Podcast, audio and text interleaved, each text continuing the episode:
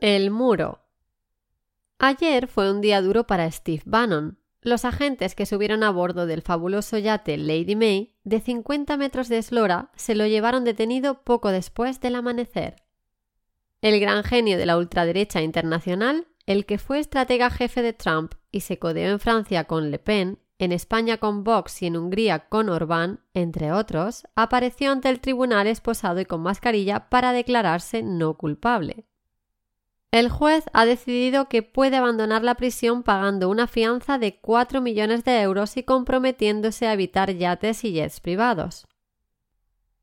A Bannon y algunos de sus socios los acusan de haber timado a miles de estadounidenses, en concreto a un grupo enorme de personas a las que les hizo tantísima ilusión la promesa de Trump de levantar un muro en la frontera con México que no dudaron en poner dinero para pagarlo de su bolsillo. No pagarlo mediante sus impuestos, sino pagarlo contribuyendo directamente en una colecta online que recaudó más de 20 millones de euros. Sus responsables, incluido Bannon, les aseguraron una y otra vez que el 100% de sus aportaciones se destinaría a sufragar la construcción de ese imponente muro, pero en realidad desviaron a sus bolsillos cientos de miles de euros mediante estructuras opacas. Con Bannon ya son al menos 10 los asesores del círculo más cercano a Trump que han acabado en el banquillo por graves delitos. No está nada mal para una persona que prometió rodearse solamente de la mejor gente, la más seria.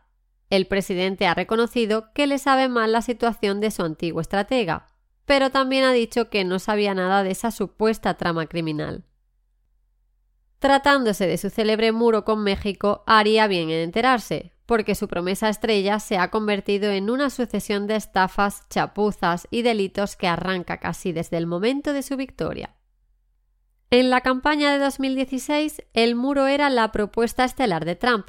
Se trataba de una promesa concreta, fácil de entender, que encapsulaba perfectamente su mensaje racista y aislacionista. Daba igual que fuera poco factible. Durante sus mítines gritaba ¿Quién va a pagar el muro? y una multitud enfervoricada respondía México. Ese fue el primer fraude. México no iba a pagar un céntimo, claro. Su gobierno lo dejó claro y hasta el propio Trump paró de insistir. El muro, si se hacía, lo pagaría el contribuyente estadounidense, pero existía un pequeño problema.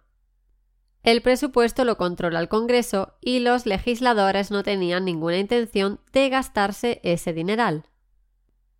Ahí empezaron los problemas y los aprovechados.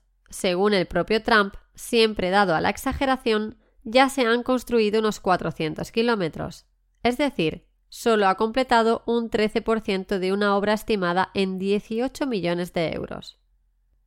El grupo desarticulado este jueves recaudó 20 millones entre miles de incautos para crear la organización Nosotros Construimos el Muro, que tenía que hacerse con terrenos fronterizos y pagar a promotores privados para que levantaran la infraestructura que quería Trump.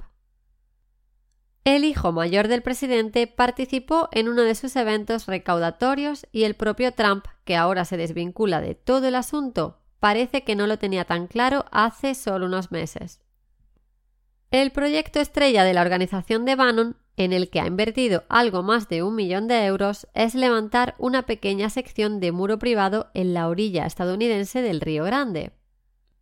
El diseño de esos cinco kilómetros lo ha realizado Tommy Fisher, un constructor políticamente bien conectado, habitual de los medios más conservadores, que bautizó su proyecto como el Lamborghini de los muros. Es cierto que Fisher es veloz como un Lamborghini y que consiguió levantar su obra en pocas semanas. Para ello contó con la ayuda inestimable de algunos de los detenidos en la operación Construimos el Muro, que montaban campañas de acoso contra todo aquel que se opusiera al proyecto o intentara que la empresa constructora cumpliera las normas. Los acusaba, entre otras cosas, de estar a favor del tráfico sexual de niños.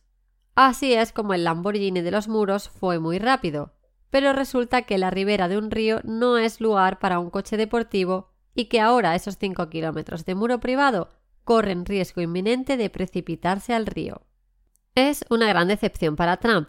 El presidente, entusiasmado con la constructora de Fisher y su obra, presionó para que le dieran contratos públicos por mil millones de euros en contra de la opinión de las agencias gubernamentales y del cuerpo militar de ingenieros. Ahora que el Lamborghini de los muros se viene abajo, dice que siempre estuvo en contra de la idea y cree que se realizó para hacerme quedar mal. Eso a pesar de que la organización estaba llena de aliados políticos que decían contar con su bendición. Tras el fiasco de construimos el muro, detenciones incluidas, parece claro que la promesa estrella de Trump será pública o no será. Hay varias investigaciones abiertas a lo largo del país y otro comentarista conservador que se había propuesto recaudar 850 millones de euros para levantar el muro ha cerrado la web donde pedía dinero. Tampoco parece que México se haya decidido a pagar la factura. De los 18 millones de coste previsto, Trump ha conseguido financiación del Congreso para menos de una cuarta parte. Sin embargo, la construcción avanza lo suficiente como para que el muro le sirva en los dos meses que restan de campaña para la reelección. A las bases del presidente les encanta, y es una forma más o menos aceptable de representar todas esas cosas que Trump usa pero que no se suelen decir en público el racismo, el miedo, y las soluciones fáciles a problemas complejos. Se seguirá hablando de los malvados, que son los migrantes latinoamericanos, y de la importancia de la ley y el orden, mientras los aliados del presidente desfilan por el juzgado.